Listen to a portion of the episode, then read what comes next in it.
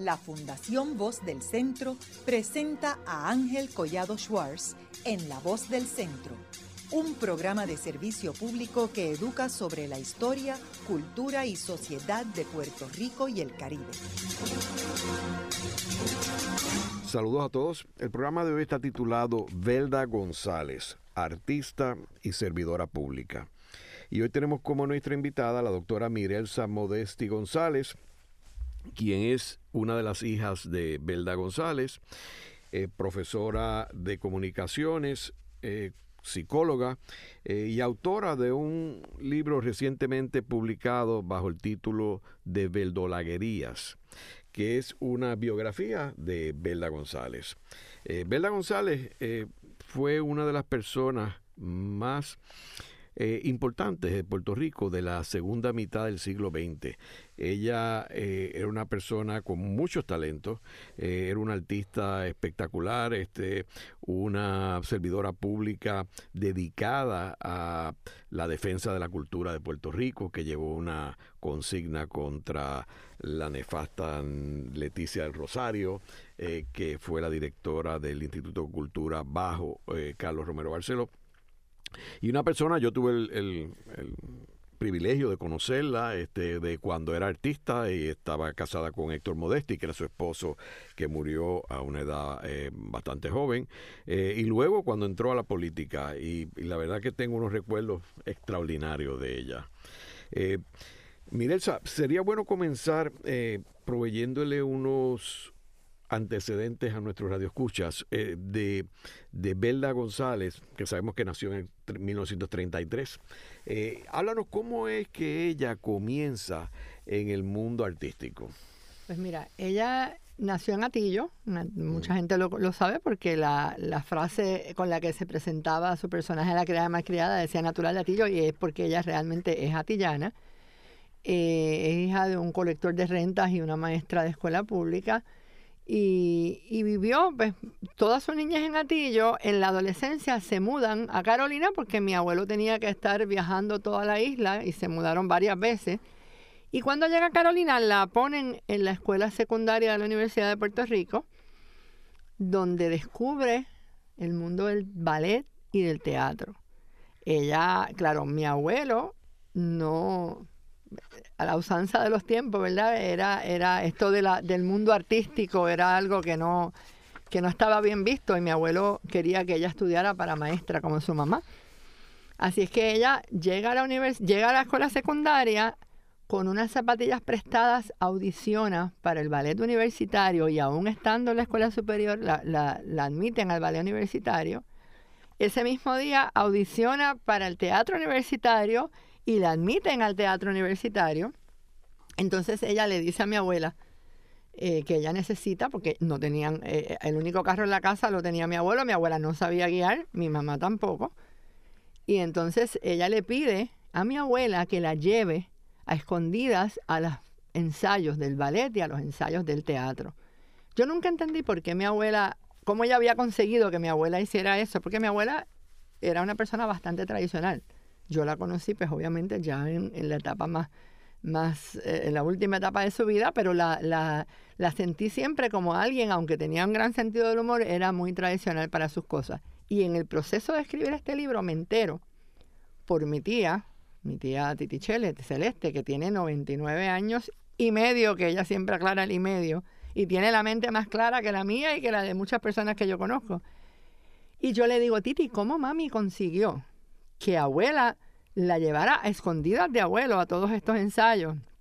Ya se ríe, me dice, así es que tú no sabes la historia, tu abuela era corista de zarzuelas en Yauco. Y cuando se enamora de papi, él la saca del, teatro porque, porque eso no era propio, porque no, y como ella había hecho la, lo que llamaban la normal, ella entonces empieza a trabajar de maestra, pero realmente ella amaba el teatro y cuando mami dice, yo quiero hacer esto, pues ella, eh, pienso que un poco una mm. vengancita por la cocina. Mm. Eh, pues ahí es que entonces ella empieza, ella empieza en el teatro universitario. Cuando empieza la televisión en 1954, van al teatro universitario a reclutar eh, personas para la televisión y entonces se la llevan a ella, a Braulio, había un grupo, a Marco Betancourt, era el, grupo que siguieron después, durante toda la vida, fueron, siguieron siendo amigos. Eh, Mirna Vázquez, Sandra Rivera, era todo este grupo de, de, actores jovencitos. Y entonces ella hacía pareja de baile con Walter Mercado en el ballet de Madame Herta Brauer, y entonces, que era el ballet universitario. Y entonces se los llevan a la televisión ellos, ellos tuvieron una oportunidad en el, en el Escambrón, en un show en el Escambrón.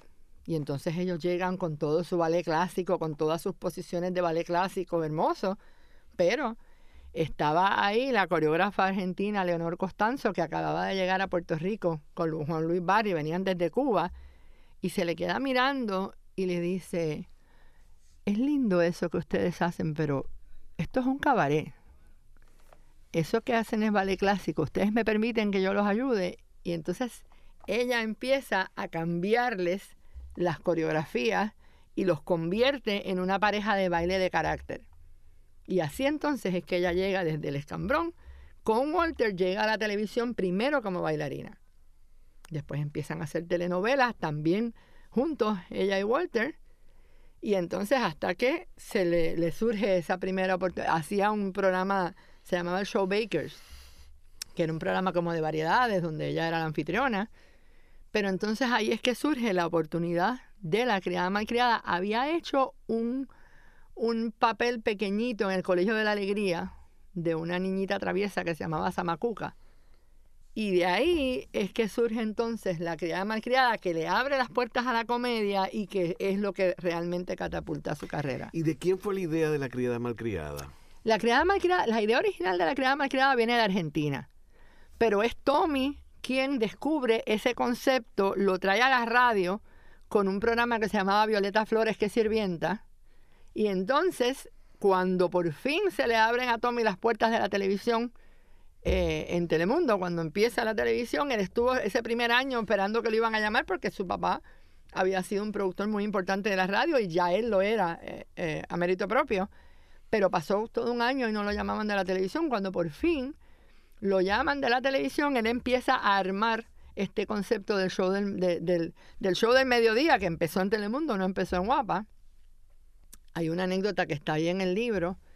Eh, quiero aclararte que yo no me atrevo a llamarle a esto una biografía de Belda González. Es más bien una colección de anécdotas de su vida. Al final hay una, hay una biografía pequeñita, pero el, libro en sí no me atrevo a llamarlo biografía.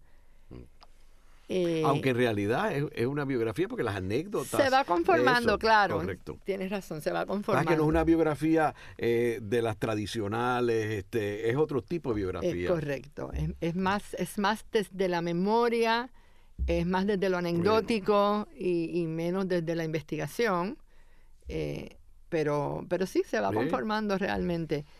Pues ella está eh, ella va en una guagua por Miramar y, van acercándose a la casa de los Abarca, que es al lado donde estaba ahora Fine Arts, eh, que era donde estaban las oficinas de producción de Tommy Muñiz, y ella de momento, a mí pensaba en voz alta, esto lo hacía todo el tiempo y pasó vergüenza porque salía lo que estaba pensando, no se daba cuenta y lo hablaba.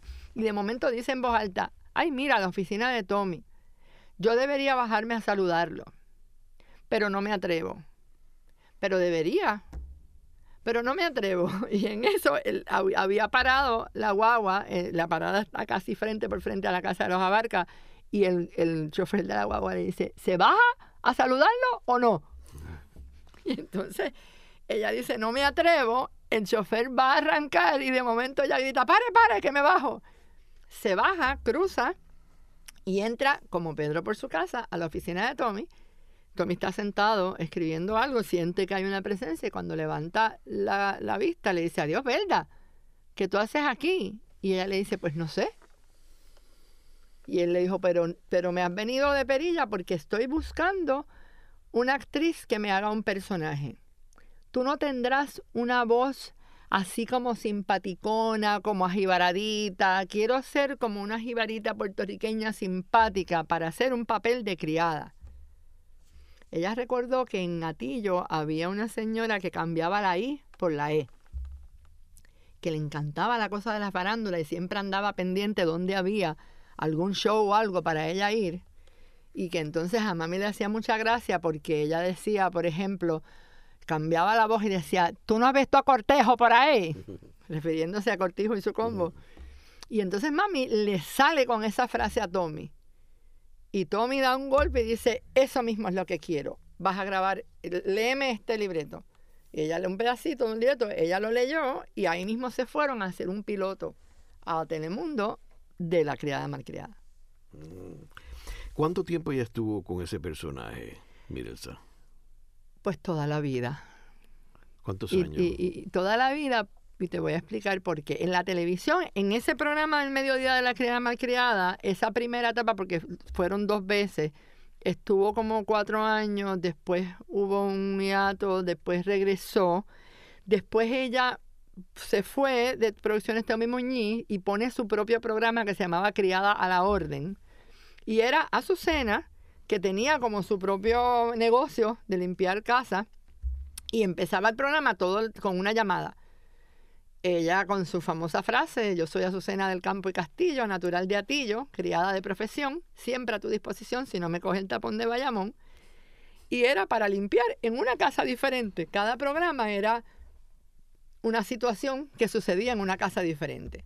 Con eso estuvo hasta el 70 y, bueno, hasta el 72, pero nosotros nos fuimos a Nueva York del 71 al 72, pero ella siguió allá en el canal 47 con el personaje. Y te digo que toda la vida porque y por eso está en la portada del libro está la cara de Azucena y no la de Belda, porque ella dijo siempre que ella le agradecía a ese personaje que le abriera las puertas de los hogares puertorriqueños y que ella tenía muy claro que la oportunidad de servirle al pueblo se la dio a Azucena. Porque ese primer voto la gente se lo dio a Azucena, que era la que conocían y la que querían y la que entraba a su casa todos los días. Después ella trabajó y después ella, ¿verdad? Probó que sí podía. Pero ese primer voto de confianza el pueblo se lo dio a Azucena, así que ella decía, todo lo que yo he hecho en la vida, yo se lo debo a Azucena. Y cuando estaba en Nueva York participó con la diáspora allí en el Teatro Puerto Rico. Correcto. Ella iba desde antes, siempre iba en los shows al Teatro Puerto Rico. eh, y entonces, estando allí, pues obviamente sí participó, tenía el programa en el Canal 47, fue madrina del desfile puertorriqueño, o sea, ella se integró a esa comunidad latina de Nueva York y, y la querían mucho, realmente fue, fue muy linda la experiencia de Nueva York. Ahora, después ella se reintegró con Tommy Muñiz, correcto. Ella después, eh, bueno, la amistad duró toda la vida y sé. después siguieron haciendo cositas, o sea, siguieron siempre haciendo, ella estuvo, ella participó de esto, no tiene nombre, pero ya, pero ya no era eh, fijo, sino que era por invitación. Ok. ¿Y cuándo ya terminó con el personaje? Pues nunca.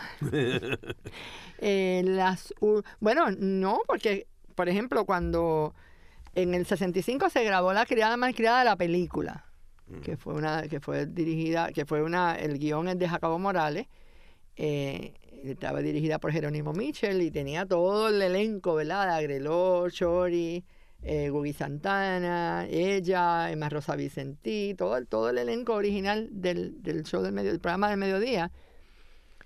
Pero después, por ejemplo, eh, una vez fue de invitada al programa de eh, Yasmín Mejía, de Altagracia, que escribieron un libreto de que había una, un cónclave de, empleadas domésticas y entonces la trajeron de oradora invitada y ella estuvo de invitada con, el- te estoy hablando, esto fue en los 90.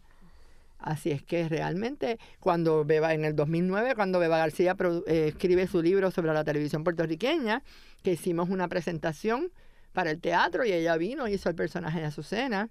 Así que por eso digo que nunca, ya, ella, Azucena y ella no se separaron nunca. Entonces, ¿cómo es que conoce a Héctor Modesti? En los pasillos de Guapa. Cuando ella llega como bailarina, eh, es una... es- Pero quiero comentar que hablamos de que ella comenzó en Telemundo, pero eventualmente Tommy Muñiz mueve toda su producción a Guapa Televisión. Y ahí está hasta el final. ellos se habían conocido, ella había hecho en Guapa telenovela. Eh, eh, pero cuando ellos se conocen, ella estaba, ella era bailarina, eh, mi papá estaba casado todavía con su primera esposa, ella se acababa de divorciar, era un momento muy difícil, así es que decidieron que aquello no podía ser y que no se podían ver y, y pues cada uno siguió su camino.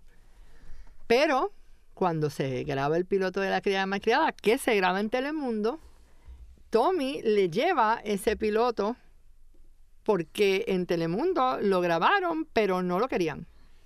Y empezaron a darle largas y Tommy lo tenía ya vendido, tenía toda la, agencia de publicidad, había, John Rubicon había comprado este, el auspicio y había comprado auspicio para todo el programa de mediodía.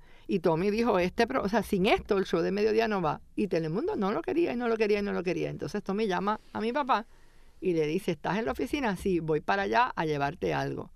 Y va con los ejecutivos de cuenta de la, de la, de, la firma de los, de los auspiciadores y van y se sientan y le dicen, mírate esto. Y le ponen el piloto de la criada malcriada. Cuando él lo ve, es la misma mujer que había decidido que no podía volver a ver.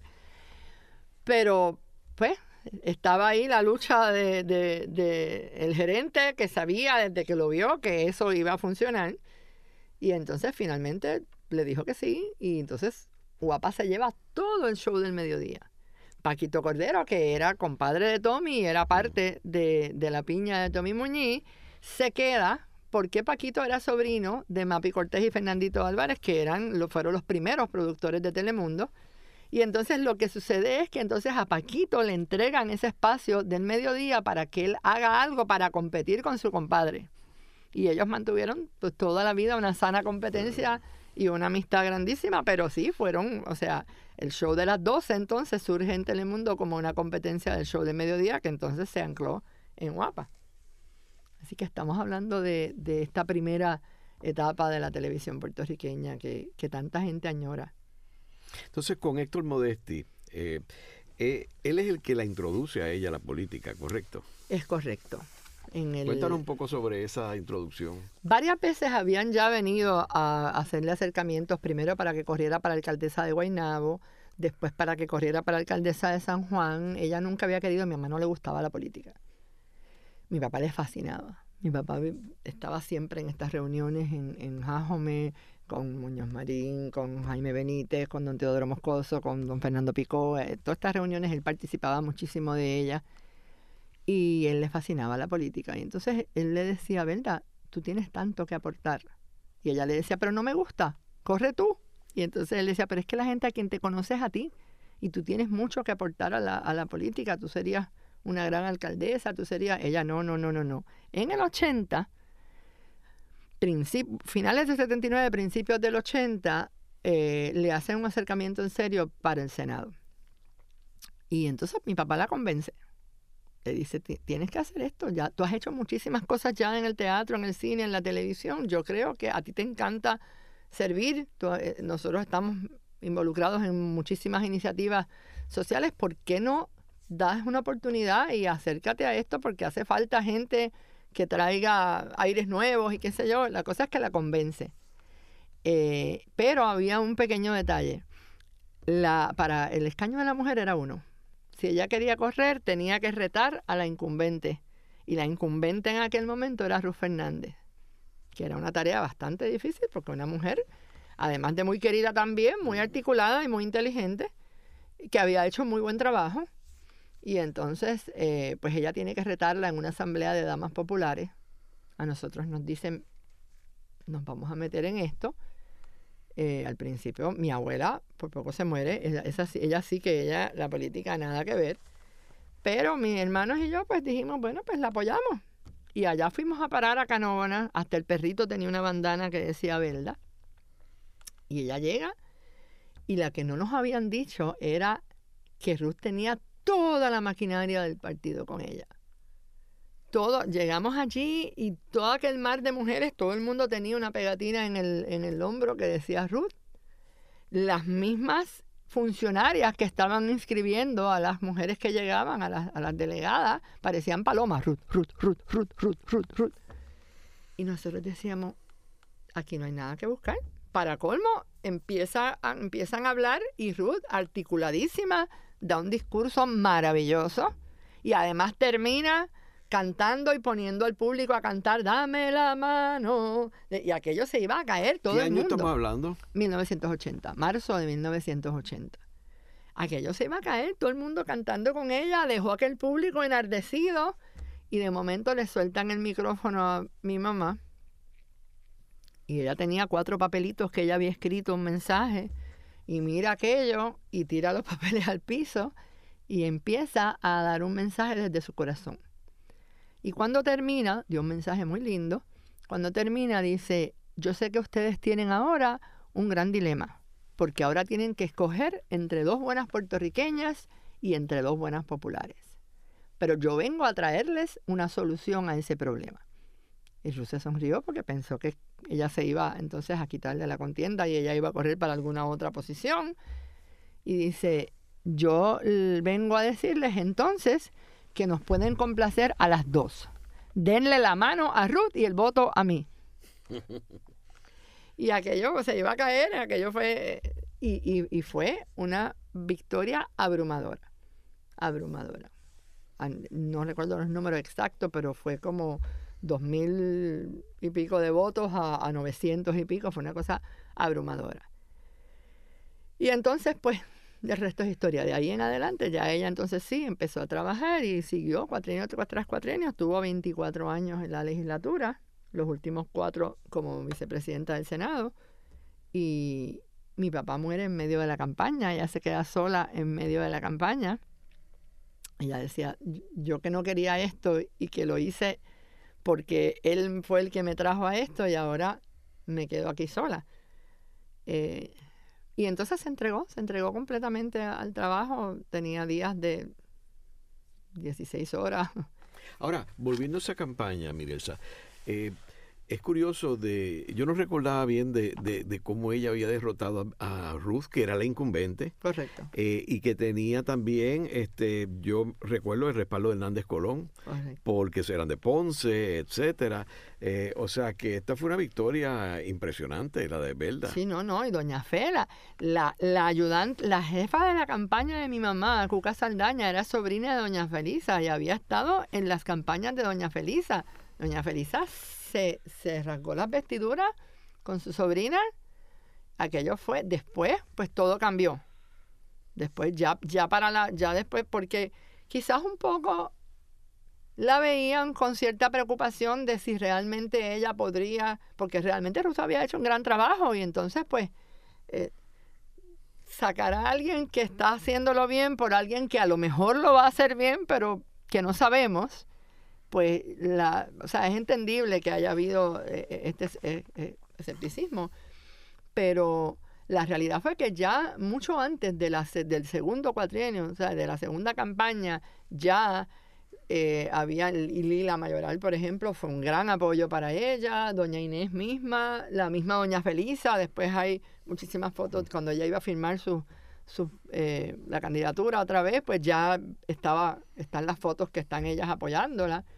O sea, ya después, de ahí en adelante, pues fue distinto. Pero esa primera asamblea sí fue, fue bien difícil, pues era puesta arriba. Eh, para, para beneficio de nuestros jóvenes radioescuchas, tenemos que recordar que en 1976 eh, el Partido Nuevo Progresista había tenido una victoria espectacular y, Carlos Romero Barceló, que era el alcalde de San Juan, eh, se convierte en gobernador de Puerto Rico y el Partido Nuevo Progresista gana no solamente la legislatura, comisionado residente y la gobernación, sino que gana prácticamente todos los municipios. El municipio más grande que retuvo el Partido Popular fue el de Mayagüez y el más cercano a San Juan fue el de Dorado.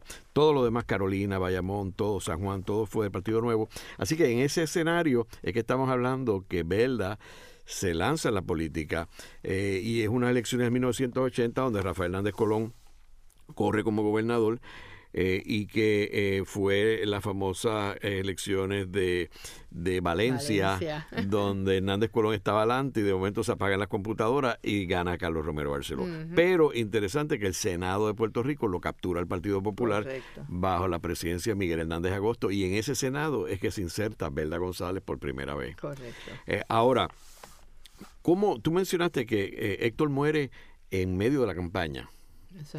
Y hubo otra muerte también este, en esa fecha. Bueno, mi, mi abuela, su mamá, sí, no, eh, abuela muere el 20 de mayo estando nosotros con papi en el hospital. Porque mi papá a todas estas fue una operación electiva de una hernia en el esófago y mami le dice, el, el, el gastroenterólogo le dice, tienes una hernia del tamaño de una toronja. Todo esto que tú estás sintiendo, porque mi papá tenía unos dolores en el pecho y una acidez y qué sé yo, y le dijo, es que la comida tarda una hora en llegar al estómago, tú necesitas una cirugía. Y él dijo, pero después de, la, después de, la, después de las elecciones. Y mami le dice, no, Héctor, hazlo ahora, porque estaba, estábamos, estoy hablando de febrero del, del 80, para que te recuperes, porque la campaña va a empezar ya en, para el verano y ya tú vas a estar bien. Y entonces él se opera y nunca, nunca salió del hospital. O sea, aquello fue una complicación detrás de otra, tuvo todas las complicaciones posoperatorias posibles.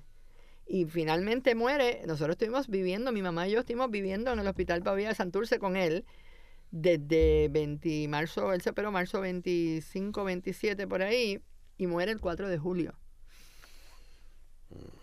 El 20 de mayo, estando nosotros en el hospital con papi, abuela muere solita en casa, le da un infarto masivo y muere en casa. Así que ella tiene las dos pérdidas con 45 días de diferencia.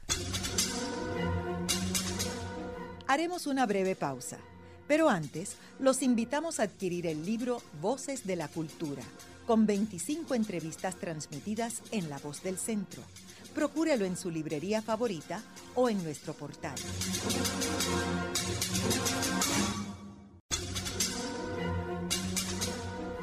Continuamos con la parte final de La Voz del Centro con Ángel Collado Schwartz. Pueden enviarnos sus comentarios a través de nuestro portal www.vozdelcentro.org. Continuamos con el programa de hoy titulado Belda González, artista y servidora pública. Hoy con nuestra invitada, la doctora Mirelsa Modesti González, una de las hijas de eh, Belda y quien eh, escribió recientemente y publicó un libro titulado Beldolaguerías y quien es profesora de comunicaciones y psicóloga. En el segmento anterior estuvimos hablando sobre los inicios de Belda González, que nació en 1933 en Atillo y cómo ella en realidad se inmortalizó con el personaje de Azucena, la criada malcriada de Atillo. Eh, y terminamos el segmento hablando de cuando eh, su esposo Héctor Modesti, que es el que la eh, inserta en la política, fallece y simultáneamente también fallece su mamá. y cómo la política llena ese vacío, la política de, de per, se, per se es algo bien intenso, así que fue como perfecto para ella dedicarse de lleno a la política. Ahora, ¿cómo fue, cuál es tu recuerdo, Mirelsa, sobre ese inicio de ella en la política? ¿Cómo ella eh, se insertó en ese mundo? Pues le, dio trabajo al principio. No la parte de las campañas, porque pues obviamente el factor reconocimiento, o sea, ella llegaba a los lugares, la gente la abrazaba, ella, mami besaba, abrazaba a todo el mundo Así es que esa era la parte que a ella le gustaba. La parte que no le gustaba, por ejemplo, cuando le decían, tienes que, como dicen en el argot de la política, tienes que caerle encima a fulano, porque como parte de la campaña, pues, eh, ¿verdad? El, debate, cuando esa parte ella la, la, sufrió mucho. Sufría mucho, por ejemplo, la parte que ella me decía, yo me preparo para que el adversario me, me, Me, tire o me diga, pero no para que mis propios compañeros, porque la política sabes qué pasa, ¿verdad? Cuando tienes unas posiciones que otra gente las quiere, pues hay siempre eh, este tipo de dinámica que se da y ella, eso para ella fue muy duro. Ella me decía, yo soy la criada malcriada, a mí todo el mundo me quería. Yo no, o sea, esto de que ahora yo tengo que asumir unas posturas o que yo tenga un enemigo sin yo haberle hecho nada, nada más que porque yo me identifiqué políticamente y esta persona es un fanático del otro lado, pues ya, ya me odia sin conocerme. Esa, esa fue la parte dura para ella. No los días de trabajo larguísimos, mi mamá siempre fue una trabajadora incansable. No, no la parte legislativa, porque le encantaba estudiar, le encantaba. Mi mamá tiene, hizo dos maestrías que no terminó ninguna de las dos porque no terminó las tesis. De hecho, yo tengo una de las tesis sobre la obra de Sor Juana Inés de la Cruz. Eh, pero ella le fascinaba estudiar, le fascinaba leer, así que para ella aprendió rapidísimo. Las cuestiones de procedimiento parlamentario, los procesos legislativos, la, la, esa parte la aprendió rapidísimo. Así es que ella no tuvo, nunca tuvo problemas y claro, pues se rodeó de muy buenos asesores y, y ella participaba siempre cuando había, por ejemplo, cuando querían para la ley 54, que, que, que también fue un proceso larguísimo que está ahí en el libro, toda la anécdota de cómo fue que se aprobó, pero ella participó de la investigación, participó de las reuniones, o sea, no era que yo me siento y tráeme los proyectos y los, y los pasamos, sino que ella se, se, se metía de lleno en todos estos procesos. Hablarnos de la ley 54. Eh, la ley 54 es, todavía hoy se considera una pieza avanzada. No es perfecta, tiene muchos, ¿verdad? Eh, eh, la, realmente la implementación es lo que es difícil. La ley en sí está bastante clara y es bastante, cubre un espectro bastante amplio. Eh, tiene unos problemas muy serios de implementación que no se pudieron resolver en la redacción de la ley y que no se han podido resolver realmente porque, porque no es el texto, es todo el andamiaje ¿verdad? que hay para la intervención. ¿Pero qué perseguía la ley? La ley perseguía la protección de, de las personas que estaban en una relación de pareja. Mi mamá trataba de que entendieran, porque le decían, pero si es que ya el código provee para la agresión y para la amenaza y para todo esto, ella decía, es que no es lo mismo que a mí me agreda una persona desconocida que que me agreda a mi pareja.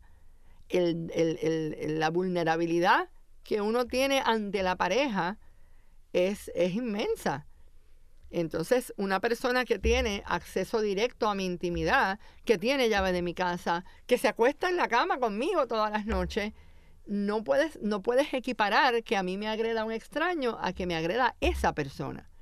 Que además, muchas veces pues hay hijos por el medio y hay unas dinámicas muy difíciles en torno a los hijos, que los hijos entonces se crían en un ambiente, por eso la ley tiene ¿verdad? La, la, la agresión del 3.1 y agravada el 3.2 cuando es en presencia de los hijos, eh, cuando se ocasiona grave daño corporal, pero uno de los agravantes es que sea en presencia de los hijos, porque entonces el daño emocional que reciben los hijos, de alguna manera había que tipificarlo. Y fue muy difícil.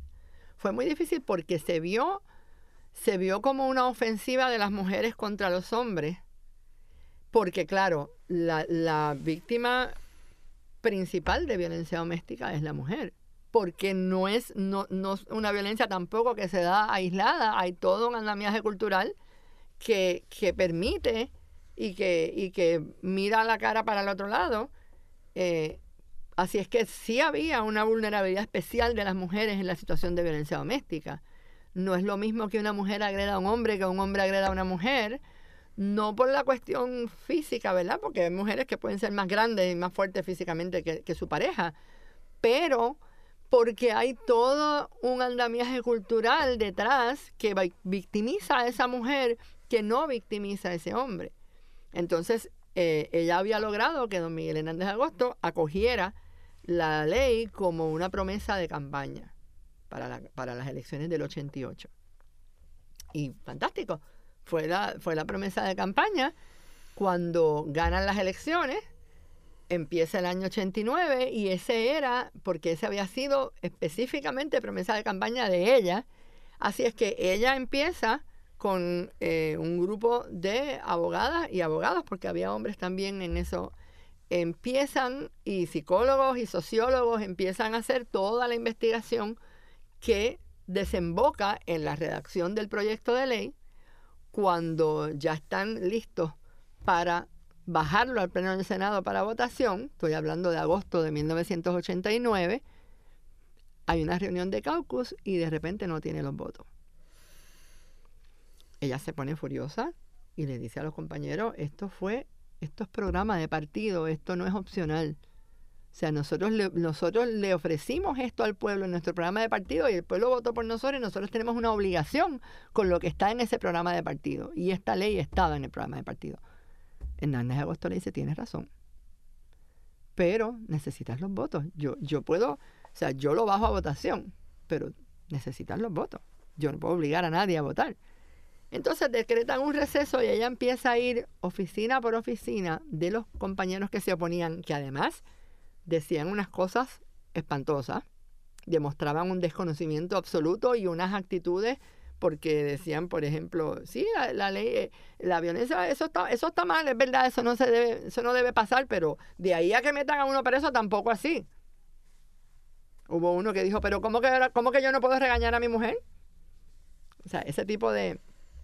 Hubo uno que mami le dice, esto no solamente protege a las mujeres, esto protege a toda víctima de violencia en la relación de pareja. Así que si una mujer agrede a un hombre, también la ley lo va a proteger a él. Y la contestación fue, si un hombre se deja pegar de la mujer, se lo merece. A ese nivel fue, o sea, así de difícil fue. Regresan al caucus. Todavía había convencido a uno que otro más, pero todavía no hay los votos para aprobar. Entonces ella, pues, indignadísima, dice, le dice a don Miguel, yo le voy a pedir que me baje el proyecto a votación aunque no tenga los votos. Y él dice, bueno, yo lo bajo, pero ya lo sabes que si te lo derrotan, ahí quedó. Y ella dice, pues, pues por favor, el proyecto baja a votación y entonces se vira hacia los compañeros y le dice, ¿y ustedes? Allí van a estar las mujeres que representan a sus madres, a sus esposas, a sus hijas y a sus sobrinas. Y ustedes harán lo que les dé la gana, les dijo a sí mismo. Pero mirándolas a ellas a los ojos, si les queda algo de vergüenza, ustedes van a emitir su voto. Salió furiosa de allí y mandó a buscar a unas mujeres que estaban afuera. Habían unas mujeres con unas pancartas llamando la atención de lo que, ¿verdad? De, que se iba a llevar este proyecto a votación y tratando de, de, hacer un poco de presión pública. Y entonces ella le dijo a sus ayudantes, le dijo, súbame a todas esas mujeres a las gradas. Y cuando venga el proyecto, que se paren todas a mirar a los senadores y busquen hacer contacto visual. Reanudan la sesión, baja el proyecto, ella hace su mejor defensa, ¿verdad? Del tiempo que tenía para, hablar. Y cuando termina, eh, cuando bajan, van a bajar el proyecto a votación, se escucha, señor presidente, señora senadora González, para pedir que el voto sea por pase de lista se oyó un murmullito ahí, pero nadie se atrevió a ponerse. Este, se lo conceden y le dice, ahora le pido a las mujeres que están en el tercer piso de este hemiciclo que se pongan de pie, que mis compañeros van a emitir su voto. Y a ustedes, compañeros, por favor, si, si tienen vergüenza en esa cara, miren hacia arriba y mirándole a los ojos a esas mujeres, digan si ustedes aprueban o no aprueban esta ley. Y empieza el pase de lista y empiezan aquellos hombres, fulano de tal, a favor. Fulano, a favor. Pero con una rabia algunos de ellos, pero nadie se atrevió. Así que así pasó la ley 54. Tremenda anécdota. Ahora, eh, en ese cuatrenio de 1980, que como mencioné fue un cuatrenio que eh, Carlos Romero Barceló gana por un puñado de votos, pero que ahí comienzan unas consignas bien importantes. Primero vienen las vistas del Cerro Maravilla, que fueron los asesinatos de los dos jóvenes independentistas en el 1978, eh, y luego entran unas, unas luchas grandes de poder de Carlos Romero con dos, los dos elementos más importantes en términos de eh, reafirmación nacional, que uno tiene que ver con la cultura y el otro tiene que ver con el deporte. Él, comienza una pelea este, y una lucha eh, terrible contra Germán Riquehoff, que era el presidente del Comité Olímpico, y entonces coloca a una científica eh, a cargo del Instituto de Cultura, que como sabemos su primer fundador, su primer director fue Ricardo Alegría, y, y, la, y, y en realidad ella era una figura eh, todo lo contrario a Ricardo Alegría. Y ahí es que comienza Belda a asumir un liderato, un liderato en una comisión que dirigía en el Senado. ¿Tienes alguna anécdota sobre.? Eh, y ahí surge también el, el, grito de guerra que era el, gobierno araña que todo, lo daña. Eh, sí. No, en el libro no están, esa, no están las anécdotas de esa, de esa parte.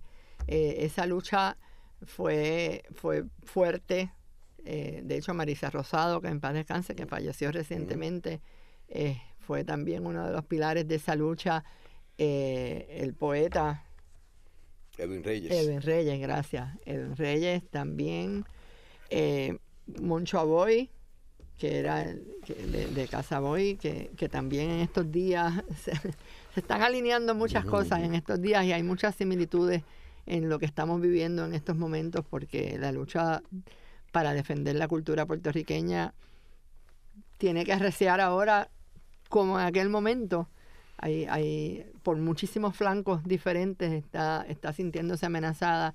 Eh, mi mamá también eh, trabajó muchas leyes para proteger la arqueología. No sé si recuerdas también lo de Mel Fisher, que había habían unos galeones hundidos y entonces él estaba reclamando eso como porque él los había encontrado y estaba reclamándolo como una cosa y ya tuvo fue una lucha muy grande para conseguir que se declarara patrimonio nacional y que ¿verdad? eso no, no podía ser eh, no podían, no podía, no podían saquear eh, esos yacimientos. Eh, fue mucho, fue, la lucha fue, fue muy fuerte. Lo de Doña Leticia fue, de hecho, sonaron las campanas cuando creo que fueron Edwin y Moncho Boy los que los que los que sonaron las campanas de la de la catedral de San José cuando ella salió eh, fue, fue una lucha muy fuerte y, y, la cultura, todo lo que tenga que ver con la cultura para ella fue importante. Ella se fue definiendo, ¿verdad? fue, fue tomando rumbo y, y, todo lo que tenía que ver con los envejecientes, todo lo que tenía que ver con la mujer, todo lo que tenía que ver con la clase artística y con la defensa de nuestra cultura fue lo que, lo que guió eh, su gestión política. De hecho, yo quise cuando, cuando esto empezó a tomar forma, porque no sé si te, si te mm. hablé de cómo esto comenzó, yo comienzo en las redes, cuando ella muere, el, el 20 de abril del 2016, ella muere de un infarto masivo, algo totalmente inesperado, ella no tenía problemas de corazón, tenía un poco, tenía hipertensión y tenía una diabetes mal cuidada porque ella era muy disciplinada para su trabajo, pero no para la alimentación. Eh, y yo empiezo a poner unas anécdotas en la red de Facebook que se llamaban Verdolaga Moments eh, para manejar mi pérdida, un poco para que la gente no la olvidara. Y como a la tercera o cuarta anécdota, María Angeli Núñez, que es la editora de esas páginas, me llama, una amiga de muchos años también, me llama y me dice, para de subir eso ahí y siéntate a organizar ese material que esto tiene que trascender, tú tienes que publicar yo no me lo había planteado, mm, pero cuando ella lo dice, fue como, como de repente dije, oye, vamos, déjame ver, le dije, si yo llego a 27 anécdotas, publico. Hay 65 anécdotas mías y 5 de otras personas. Y entonces, pues, fue, fue tomando forma este trabajo y un día le digo, voy a incluir un apéndice con una biografía y con un catálogo de sus leyes, de sus obras de teatro, de sus películas de cine y de sus programas de televisión. Ahí fue que me metí, como dicen, en camisa de once varas, porque lo primero que sucedió fue que cuando yo veo una biografía de ella en el Senado, en la página oficial del Senado, y decía que ella era la legisladora que más proyectos de ley ha visto, el que más proyectos ha visto convertidos en ley en la historia. Y yo dije, wow, yo no sabía, yo sabía que ella trabajaba muchísimo y sabía que tenía muchísimo. Y claro, y en 24 años, pues alguien que trabaje mucho y esté 24 años en un lugar, pues sí, la obra debe ser bastante productiva. Pero no tenía idea. Así que me, el senador Cirilo Tirado me consigue a través de la Oficina de Servicios Legislativos que me ayuden a recopilar sus leyes. No pudimos primero que está digitalizado del 92 para acá nada más. Antes del 92 había que ir día por día en el diario de sesiones. Eh, el cuatrienio del 80 al 84 no, se no estaba disponible porque estaba en la biblioteca y la biblioteca estaba cerrada por remodelación. Así que empezamos con el primero de enero del 85. En los primeros cinco meses, ella tenía 50 proyectos aprobados de su autoría y coautoría. Y así siguió, de hecho, Milady Sánchez, que le aprovecho para agradecerle su trabajo me dice, yo admiraba mucho a su mamá, pero ahora es otra cosa. o sea, yo no he visto un senador más productivo. O sea, e, esto ha sido, y mientras más miro, más, más veo. O sea, no pudimos, e, estamos haciendo el trabajo como quiera, porque entonces ahora pues me, me ¿verdad? Dije, yo quiero, yo quiero hacer ahora esta investigación en serio. Pero lo que pude hacer ahí fue una lista de sus proyectos más trascendentales, más, más, más, más importantes, pero no pudimos. Eh, igualmente las obras de teatro, tengo, creo que tengo casi todo, pero sé que esos primeros años del 50 al 54 en el teatro universitario, pues sí conseguí, ¿verdad? En la, colección están, hay, hay programas donde está ella en el elenco, pero no están todos. O sea que sé que no están todos, pero está bastante completa la lista. La de las películas sí y la de los programas de televisión otra vez ahí sí que no hay catálogo en ningún sitio. Ahí hay, ahí fue hablando de aquí de allá, del archivo histórico, de Roberto Ramos Perea que me ayudó. O sea, tuve varias personas que, que me ayudaron a conseguir información. Y claro, yo tengo en mi casa cuatro baúles llenos de estas carpetas de 5 pulgadas, de 6 pulgadas, llenas de recortes de periódicos, de programas de obras de teatro, de fotos de hecho, en el libro hay 92 fotos y dejamos fuera muchísimas de, columnas de periódico que ella escribía, de documentos, cartas y documentos, muchísimos. O sea, que, era un trabajo mucho más grande del que parecía al principio. ¿Cuál tú dirías que eh, para ella fue el proyecto que ella se sintió más eh, orgullosa de haber participado? Bueno, ciertamente la ley 54 yo entiendo que fue su ley más importante. Y esa pues y obviamente la que la que trabajó con pues como viste y tuvo que defender cuando tú tienes que defender mucho eh, algo pues y que logró su aprobación. Y, y, y creo que fue su logro más grande.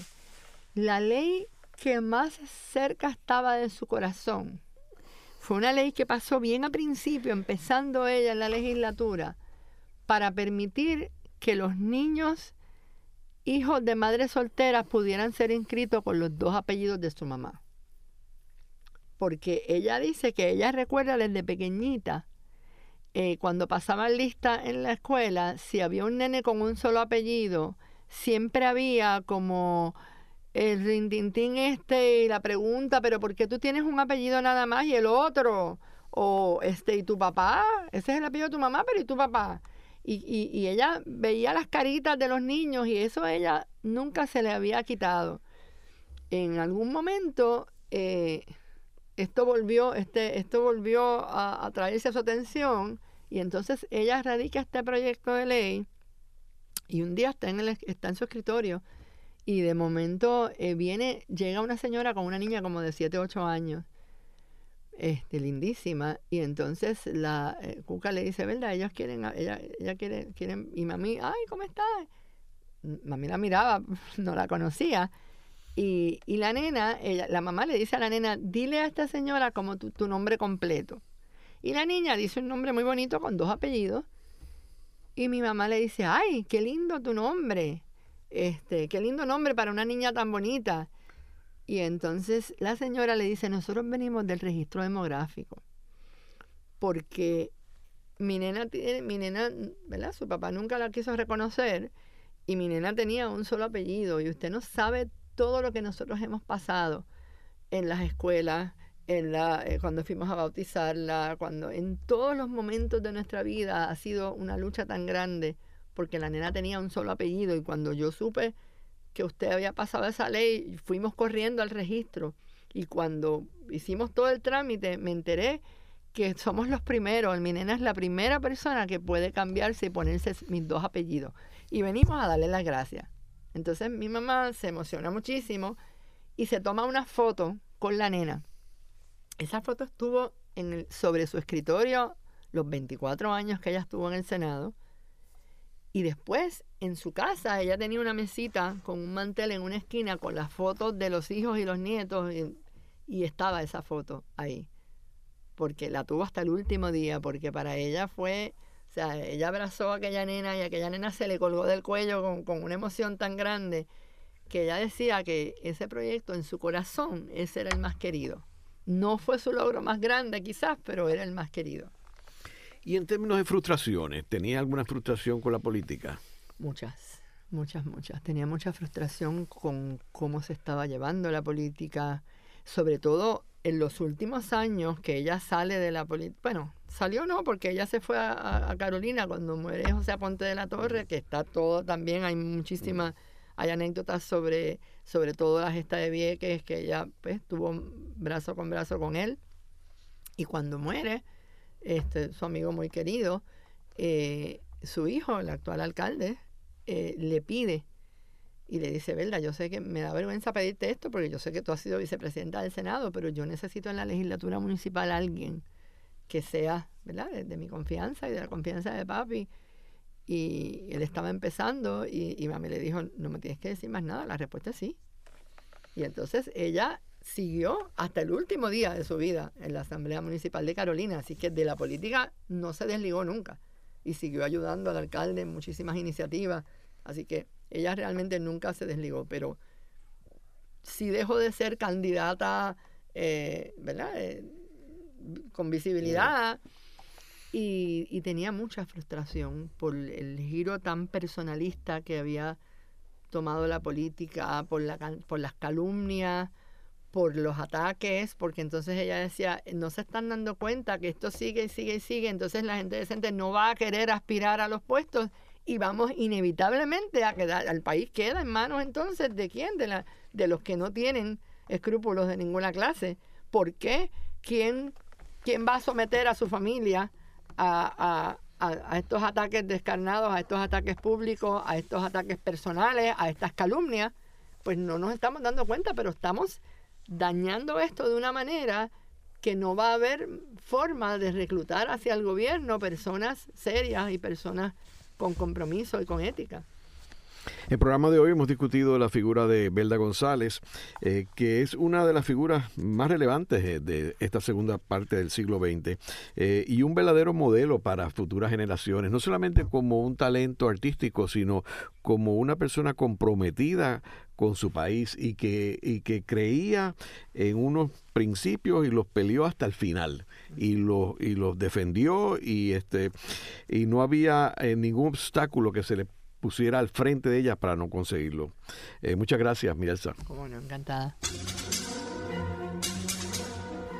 Esta ha sido una producción como servicio público de la Fundación Voz del Centro. Los invitamos a sintonizarnos la próxima semana a la misma hora.